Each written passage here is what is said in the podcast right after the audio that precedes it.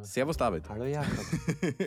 wir sind super motiviert. Erste Folge, die wir 2022 aufnehmen und wir sind gleich mal voll motiviert, weil wir hatten gerade eine schöne Weihnachtspause hinter uns. In dieser schönen Weihnachtspause ist etwas Lustiges passiert. Das ist mein heutiges Funfact für dich.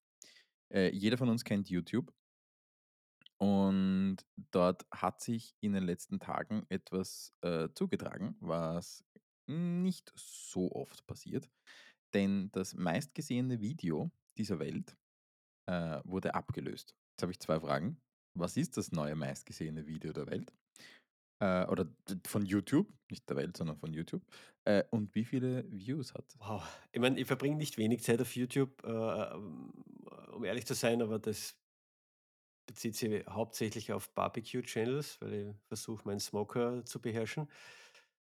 Jetzt habe ich natürlich überhaupt keine Ahnung. Ich habe nicht einmal eine Ahnung, welches das davor war. Also ähm, im Hinterkopf habe ich irgendwas. Es ist ein Kinderlied. Da klingelt es zumindest Kinderlied, ja, soweit. Äh. Es ist ein Kinderlied, äh, das zuerst in Asien irrsinnig äh, populär war und später dann in den USA plötzlich durch die Decke gegangen ist. Es ist äh, ehrlich, es ist selbst für ein Kinderlied wirklich sehr einfach. Es ist Baby Shark Dance. Ah, das ist es. Ja, genau das. Baby Shark, Baby Shark, Mama ja, ja, Shark, okay. Mama Shark. Uh, ich habe jetzt den Shark Dance gemacht. Und jetzt ist aber die, die, die, die, die, die tatsächliche Frage für heute: Wie viele Views? Bin völlig plan. 200 Millionen, ich weiß es nicht.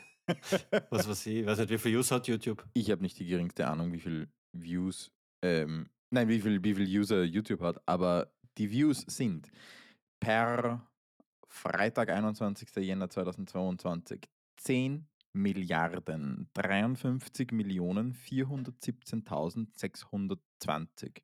Das heißt, es läuft in sehr vielen Haushalten quasi auf Dauerschleife. Holy smokes, das. Damit man quasi die Views zusammenkriegt. Na, ne? bist du gescheit. Ja. Na, das brauche ich. Was ich interessant finde, ich habe jetzt gerade den, den, die, die Seite aktualisiert einmal und der Counter aktualisiert nicht. Der steht noch immer bei derselben Zahl. Das ist, weiß ich, ich bin gespannt, ich würde gerne wissen, wie oft der aktualisiert. Ja, anyway. Vielleicht ist der in irgendeinem Datenfeld gespeichert, das nicht mehr ansagen kann oder so irgendwas. Ne? Wir werden für alle diejenigen unter unseren HörerInnen, die da neugierig sind, ähm, dieses Lied selbstverständlich verlinken. Muss man nicht gehört haben. Also, unter uns. Aber kann man machen. So, aber. Heute habe ich es sehr ausgelassen, aber okay. Ist voll okay. Du bist derjenige, der Kinder hat. Ich bin überrascht, dass du es nicht gekannt hast. Äh, also du hast es ja eh gekannt, aber nicht gewusst. Naja, ist ja egal. Ähm, David, ich habe eine andere Frage. In den letzten Tagen, äh, ich glaube, das war Ende noch des letzten Jahres, ist was anderes passiert, ähm, nämlich große Aufregung in der IT-Branche. Ähm, es gab eine Sicherheitslücke in einer Komponente, die von ganz, ganz, ganz vielen Firmen eingesetzt wurde. Ähm, und das ist auch unser heutiges Thema, nämlich äh, einerseits, was ist bei Log4j? Das ist diese Komponente, ähm, die, um die es da geht, äh, passiert, beziehungsweise wir gehen jetzt natürlich nicht mit, im Detail darauf ein, aber grob. Ähm, und warum eigentlich setzen äh, Firmen oder ProgrammiererInnen ähm, Code ein, den sie nicht selbst geschrieben haben? Und diese beiden Fragen würde ich gerne heute mit dir gemeinsam erläutern. Sollen wir anfangen mit, was ist bei Log4j passiert? Oder was ist Log4j und warum ist das in so vielen äh, Software-Teilen drinnen? Also zuerst ähm, muss ich mal besser wisserisch sein. Da, die offizielle Bezeichnung von dem Incident war Log4Shell. Ah, Log4Shell. Aber, aber das Tool ist Log4j, oder? Genau, also Apache Log4j ist das Tool, das ist eine Logging Java Library, ja. Ähm, und da die offizielle Bezeichnung von der, der Sicherheitslücke war Log4Shell. Also da müssen wir jetzt. Ist jetzt aber jetzt nicht so mega. Nein, das ist jetzt nicht so mega wichtig. Äh, interessant ist, ähm, ganz kurz, Apache ist ein, ein, eine, eine sehr große äh, Firma oder eigentlich eine, eine Foundation ist es eigentlich, ähm, die sehr weit und sehr breit eingesetzte Software äh, produziert. Ja, im Prinzip finanzieren Sie Open Source Projekte? Ähm, da gehört unter anderem dazu der Apache Web Server, der wirklich sehr breit eingesetzt ist ähm, und, und, und der eigentlich auch zu Recht sehr weit eingesetzt ist. Also das ist eigentlich von dem, was es ist, hm, recht gut und, und sehr einfach zugänglich. Ähm, und da gibt es eben eine Komponente, die macht sogenanntes Logging. Und Logging ist eigentlich nur für äh, Entwicklungszwecke oder Debugging-Zwecke oder Dokumentationszwecke in einer quasi, wenn man so möchte, in einem Server-Tagebuch mitschreiben äh, oder Software-Tagebuch mitschreiben, was alles in der Software passiert. Sprich, da kannst du als Entwickler ähm, sagen, Ja, also in der Regel nutzen wir das, um, um den Hergang bestimmter Ereignisse nachvollziehen zu können. das ist schön gesagt. Ja, ich meine, ich bin jetzt natürlich jetzt kein, kein äh, IT-Security-Experte, dafür gibt es wesentlich qualifiziertere Personen. Äh, Kurz zusammengefasst hat diese Sicherheitslücke es erlaubt, Fremdcode einzuschleusen und auszuführen, was natürlich äh, ein mannigfaltiges Betätigungsfeld krimineller Natur äh, ermöglicht hat. Wir alle haben Ja. über Ransomware-Angriffe schon gehört, ähm, etc. etc. Datendiebstahl ist in so, einer, in so einem Fall auch möglich. Aber da hat sich gleich einmal vielleicht der erste Aspekt von Open Source, ähm, ein erster schöner Aspekt von Open Source gezeigt. Es hat also die Reaktion der verschiedensten Herstellerinnen und der Community in der Behebung der Sicherheitslücke war extrem schnell. Ja, es hat quasi unmittelbar ähm, Workarounds gegeben, es hat unmittelbar äh, einen, einen Fix für dieses Problem gegeben. Aber nichtsdestotrotz muss ich sagen, haben wir dann schon ungefähr ganze Woche braucht, bis wir äh, auf, unserem, auf unserem Server zum Beispiel jedes Fitzelchen davon auch aktualisiert hat. Ne? Naja, da, da muss man jetzt halt dazu sagen, ähm, worüber, bevor wir jetzt neue Begriffe einführen, nämlich Open Source. Also da, da steckt eine, eine Community und in, an Entwicklerinnen dahinter, ähm, die das Ding freiwillig äh, weiterentwickeln in ihrer eigenen Zeit. Ja, im Großen und Ganzen ist das die gelebte Realität, bedeutet aber nicht, dass äh, diejenigen immer äh, quasi gratis und Freizeit und so. Äh, das bedeutet eigentlich eher, dass ich Zugang oder jeder Zugang zum Source Code dieser Softwarelösung Genau. hat. Ähm, in, in der Praxis heißt es, verschiedene Firmen haben MitarbeiterInnen, die an dem Projekt arbeiten, weil diese Firma das selbst einsetzt, weil die EntwicklerInnen das selbst einsetzen. Ähm, das ist einfach eine Community, wo sich Leute gemeinsam Code teilen und das aus gutem Grund, weil sie sagen, wir müssen das Rad nicht ständig neu erfinden. Oder?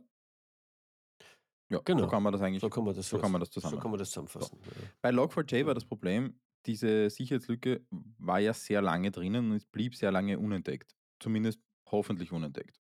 Muss man halt auch sagen. Also weiß man nicht so genau, ob sie ausgenutzt wurde davor schon. Also wenn das als Zero-Day-Exploit verkauft wurde, Wird davon ausgehen, dass sie ausgenutzt wurde, vermutlich noch wird, aber natürlich habe ich jetzt keine Details dazu, keine Daten. Jetzt ist natürlich die berechtigte Frage von einem jeden und einer jeder, die Software einsetzen ähm, oder jemanden beauftragen, Software zu entwickeln, warum zur Hölle nehmt ihr Code, den ihr nicht selbst geschrieben habt und setzt den in der Software ein? Das geht ja nicht. Ich meine, ihr könnt ja nicht einfach sagen, ihr, ihr bringt da solche Sicherheitslücken mit rein. Ähm, was antwortest du jemandem, der so etwas sagt? Ich argumentiere dann meist damit, dass Open Source eigentlich sicherer ist, weil da das Know-how, das Wissen, die Erfahrung von viel, viel, viel, vor allem bei so populären Projekten, viel, viel, viel, viel mehr Menschen und viel, viel, viel mehr Szenarien drinsteckt, als zum Beispiel jetzt wir als, ähm, als kleines Unternehmen je liefern könnten. Mein, meine, meine Mitarbeiterinnen sind alles Experten in ihrer Domäne, aber da gibt es einfach trotz alledem sehr viele Domänen, äh, die man, wo man sich auskennen kann, aber wo man, ähm, wo man wo man diese Fülle an verschiedensten Szenarien niemals abdecken kann. Das heißt, äh, es wäre vermessen zu sagen, dass ich jetzt da ein sichereres Logging-Framework schreiben könnte, als die tausenden äh, Contributor, die, die, die bei Log4j zum Beispiel beitragen. Ja? Ich kann selber beitragen dort, das ist eine super Sache, ja, aber ähm, in, also deswegen bin ich davon überzeugt, dass Open Source zum Beispiel sicherer ist. Ähm, es ist, glaube ich, auch safe to say, dass man das in fast jedem Projekt irgendwo hat und irgendwo auch einsetzt. Ähm, Open Source Libraries etc. etc. etc. Das hat aber auch ehrlich gesagt nicht nur Vorteile, muss man da auch sagen. Also das ist halt auch eine irgendwo eine, eine Pflicht in der Wartung, diese Sachen aktuell zu halten. Das ist etwas, was oft einmal außen vor gelassen wird, wenn man, wenn man so ein Projekt angeht dass man daran denkt, dass man das eigentlich auch immer wieder aktualisieren muss, genau aus solchen Gründen wie jetzt bei, bei Log4j, wo dann einfach eine Aktualisierung kommen muss, weil halt einfach eine kritische Sicherheitslücke drinnen ist. Das ist richtig. Ähm, und ja, das ist äh, natürlich eine Abhängigkeit, die man eingeht, wenn man Software von jemand anderen oder von der Community benutzt. Das muss ja jetzt nicht unbedingt nur Open Source sein. Wir können das ja mal als Drittanbieterinnen-Software bezeichnen, ja, Third-Party-Software. Äh, natürlich geht man gewisse Abhängigkeit ein. Nicht, nicht nur, dass man updaten muss, also so wie du das gesagt hast, sondern natürlich auch, dass die Funktion, der Funktionsumfang dieser Software sich äh, auch in andere Richtungen bewegen kann, weil äh, du bist dann, wenn du jetzt das, auch wenn du es kaufst zum Beispiel, ja, bist du nur einer von vielen, die das nutzt. Und äh, Soft, äh, Open Source Projekte sind manchmal demokratisch. Das bedeutet, die Mehrheit entscheidet, äh, welche Funktionalitäten reinkommen, welche äh, Funktionalitäten rausgefallen. Und es könnte zum Beispiel das Szenario eintreten, äh, dass die Software damit für dich ihren Mehrwert verliert. Und das sind natürlich Abhängigkeiten, die man eingeht.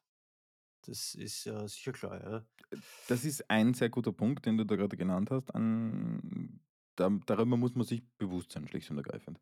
Ich habe eine andere Frage noch, die in dem Zusammenhang halt auch sehr gerne gestellt wird, ist, naja, aber wenn ich da jetzt, jetzt das einsetze ähm, und das ist Open Source Software und da kann jeder de facto beitragen oder zumindest sehr einfach kannst du Contributor werden, ähm, was verhindert, dass da jemand mit bösen Absichten Schadcode ein, einschleust in so ein Projekt?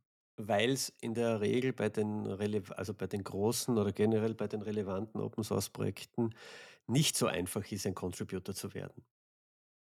Also ja, du kannst ähm, eine Codeänderung vorschlagen, ein, ein PR schreiben. Ein PR ist ein Pull Request. Das ist de facto, äh, ich schreibe, ich ändere etwas am Code und mache daraus einen Vorschlag für andere, das mit, mit zu übernehmen. So, auf jeden Fall, ähm, das bedeutet aber nur lange nicht, dass das quasi in dem finalen äh, Ergebnis in dem Produkt landet.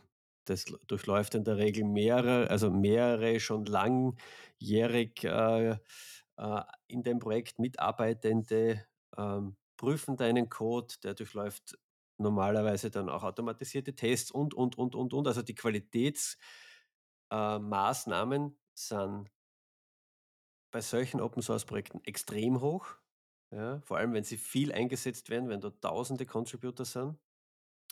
Also das ist einmal etwas, äh, das das verhindert. Bis, und äh, das Zweite ist natürlich auch, dass der Code, das also viel verwendet wird, wird auch viel angeschaut. Das heißt, super viele Leute zahlen sie den Code rein ja, und finden dann auch solche Dinge wieder schnell ähm, und können sie dann wieder entfernen, ja, falls das tatsächlich einmal irgendwie möglich ist, dass das trotzdem drin landet. Ja. Also ähm, du hast einfach dieses Viel-Augen-Prinzip, das du, wenn du es alles selber schreibst, nicht hast. Ja. Du könntest dir das alles selber schreiben und jahrelang mit einer Vielzahl an Sicherheitslücken dein System betreiben und nicht mal mitkriegen, dass du sie Weil hast. halt einfach nicht so viele Leute den Code anschauen. Ja, wenn, wenn dein Softwarepaket, das du gemacht hast, mh, nur keine Ahnung, 50.000 andere einsetzen, dann wird es viel mehr Szenarien ausgesetzt, als du jemals das machen könntest.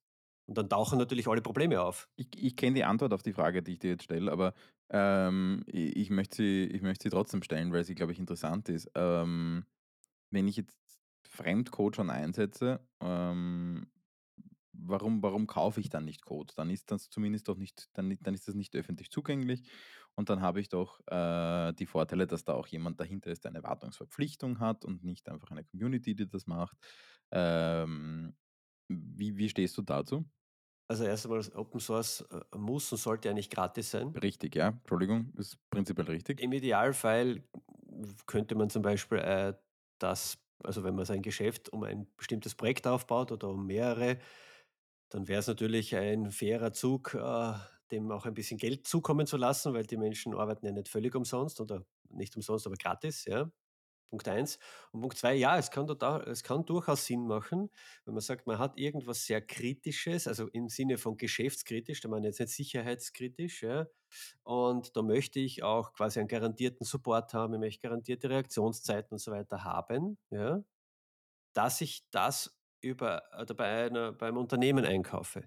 Das muss ja nicht zwingend Closed Source sein, also quasi nicht Open Source. Es gibt ja auch Unternehmen, die Open Source Lösungen nehmen und quasi dieses Drumherum dir anbieten gegen Geld. Schönes Beispiel ist Red Hat beispielsweise. Red Hat ist ein super Beispiel. Die, die genau, die, die, die nehmen Open Source, äh, paketieren es äh, quasi für den, für den professionellen Einsatz, damit man sich das alles erspart, bieten dir Support und so weiter drumherum an. Für das bezahlst du. Ja, aber nicht für die Software selber, weil die ist Open Source. Ja, die ist auch. Äh, und das kann durchaus Sinn machen. Es gibt auch gewisse Bereiche, ähm, jetzt zum Beispiel hm, habe ich jetzt unlängst in einem Projekt erlebt, das Reporting, also professionelles Report äh, erstellen von Berichten auf Basis von Daten, ist etwas, das in der Open Source Welt nicht sonderlich gut abgedeckt ist. Da kaufen auch wir, obwohl wir sonst eigentlich nur Open Source äh, Lösungen einsetzen, proprietäre Software ein, weil einfach es nichts Adäquates am Markt gibt. Ja, das ist natürlich auch eine Variante. Proprietäre. Du hast gerade prohibitäre gesagt. Prohibitäre Software. ja, die Zeit fühlt sich gerade ein bisschen an nach Prohibition, alles in allem. Ja, ein bisschen. mm. Ein schöner Freudscher. ähm, ja, macht, macht, macht total Sinn. Ähm, so als Abschlussfrage, wie, welche, welche Strategie würdest du ähm, unseren ZuhörerInnen in Projekten empfehlen? Einerseits, um einen Überblick zu haben, ähm, was ist eigentlich in meinem Projekt im Einsatz? Ähm, andererseits, wo habe ich vielleicht auch unnötige Abhängigkeiten? Wo bin ich von, also welche Kriterien wendest du auch an, um zu sagen, das ist ein Projekt, das kann ich einsetzen und das ist eins, das kann ich nicht einsetzen? Also jetzt ein, ein Drittprojekt. Ähm, und, und, und, und wie kann man da eigentlich auf der sicheren Seite sein? Gibt es irgendwie für dich so, so, so ein paar Checks, die du, die du für dich mental durchgehst, äh, wenn du, wenn du was, was, was hernimmst? Weil du kannst nicht hergehen und sagen, ah cool, ich habe Code gefunden, den nehme ich jetzt einfach. Wow, du, also für das, dass es die Abschlussfrage sein soll, hast du jetzt noch ein ziemlich äh, breites Feld aufgemacht, mitunter, mitunter esoterisch betrachtet wird. Ja. Warte, ich hole mir noch einen Kaffee. Ja, naja, vielleicht machst du das Mittagessen auch gleich. Na, also ja, da gibt es natürlich äh, viele mögliche Kriterien. Äh, man, angefangen von so Sinnlosigkeiten wie GitHub-Sternen oder so. Ähm, na, ich schaue mir meist an, ähm, wer steht einmal dahinter? Es gibt natürlich auch Open-Source-Projekte, die von einer einzigen großen Firma betrieben werden. Ja. Ähm, das ist natürlich bisweilen ein Risiko, weil äh, auch wenn die Software Open Source ist, wird sie trotzdem immer irgendwie den Interessen dieses großen Unternehmens dienen. Ja und wenig demokratisch ähm, die Entscheidungen für eine neue Funktionalität treffen. Ja. Das kann man bewusst eingehen, wenn man sagt, dass die Software, wie zum Beispiel React.js, wo Facebook dahinter steht, ist so gut, dass das Risiko wieder überwiegt. Ja? Aber da ist es etwas, das ich mir zuerst mal anschaue. Wer steht dahinter? Ja? Gut ist, wenn zum Beispiel ähm, ein Konsortium, eine Foundation dahinter steht, wo mehrere dabei sind, die diskutieren müssen, die ordentliche äh, demokratische Prozesse und so weiter haben. Ja? Das schauen wir mal an. Dann schauen wir bei vor allem kritischen Dingen an, wie gut ist denn das gefundet? Also können diejenigen, die das betreiben, auch davon leben? Ja? Haben sie genug Sponsoring und so weiter, weil nichts schlimmer als du setzt irgendein in, in deinem Geschäft irgendein wesentliches Element ein und dann verlieren diejenigen, die das, die das betreiben, also die, die, die den Code schreiben und warten und Bugfixes machen, das Interesse, weil sie haben keine Kohle. Und dann ist das ähm, quasi ähm, aufgelassen, vergessen, ja. Und, und das kann man dann eine Zeit einsetzen, aber früher oder später werden Dinge auftauchen, die man bräuchte und dann nicht mehr kriegt. Dann kann man es natürlich selber machen, aber in der Regel setzt man Open Source ein, weil man die Bandbreite selber nicht hat. So, das schauen wir mal an. Also quasi, wie, wie, wie, wie ist die Struktur dahinter? Wie professionell ist die Struktur dahinter? Ja? Und am Ende des Tages natürlich auch den Source Code selber. Ja? Und da versuche ich eben für den Fall zu bewerten, okay, was, wenn das Ganze eingestellt wird, wenn niemand das mehr erwartet, niemand mehr daran arbeitet, wie weit ist das von der Art und Weise weg, wie wir Code schreiben und könnten wir das rein theoretisch für uns selber weiter quasi machen, um das für unsere Kundinnen und Kunden aufrechtzuerhalten, bis vielleicht Ersatz da ist. Ja. Und aus dem heraus versuche ich dann, ähm, versuchen wir, weil das mache ich nicht alleine, äh, Entscheidung zu treffen, macht das Sinn äh, oder nicht. Jetzt sicher nicht bei jedem kleinen Ding, weil viele kleine Dinge sind au, äh, ausgetauscht, aber bei den großen Building Blocks in unserer, in unserer Softwarelandschaft machen wir das. Ja. Super zusammengefasst, danke. Mhm. Ich habe habe hab, hab ich, jetzt, hab ich jetzt schön verstanden. Habe fertig. Habe, habe fertig. Ja, Nein, habe ich nicht fertig. Äh, wir brauchen noch ein Action-Item der Woche. Ähm, ich, ich glaube, das liegt jetzt auf der Hand, nämlich einmal eine Liste erstellen äh, im eigenen Projekt, was, was dann schon eingesetzt wird, oder? Äh, ja, absolut. Also das könnte man sich anschauen. Man könnte anschauen, okay, was davon ist Open Source, was ist nicht Open Source. Die Lizenzen also, dazu, sprich, ja. äh, wo ist Alkohol verboten und wo nicht. Ne? Prohibitäre Software. ich frage mich, ob das in meinem Kopf irgendeine Verschränkung macht. Das ist so. Äh, ne? Egal, äh, äh, Thema für einen anderen Podcast, ja. Ähm, also auf jeden Fall, das wäre natürlich äh, cool, wenn man sich irgendwo unsicher ist, dann kann man uns natürlich auch jederzeit gerne ein E-Mail schreiben. Ja. Wie immer an podcast.digi-wort.com. Wir freuen uns natürlich auch über jede Bewertung auf uh, Spotify, Apple, Google Podcast, wo auch immer ihr uns zuhört. Da würden wir uns super freuen drüber. Und wir beantworten natürlich auch jedes E-Mail. Natürlich, absolut gerne. Das, das, geht nicht ohne, das kann man nicht nicht sagen. Das muss man sagen. Vielen Dank für heute und bis zum nächsten Mal. Bis zum nächsten Mal. Ciao. Baba, ciao.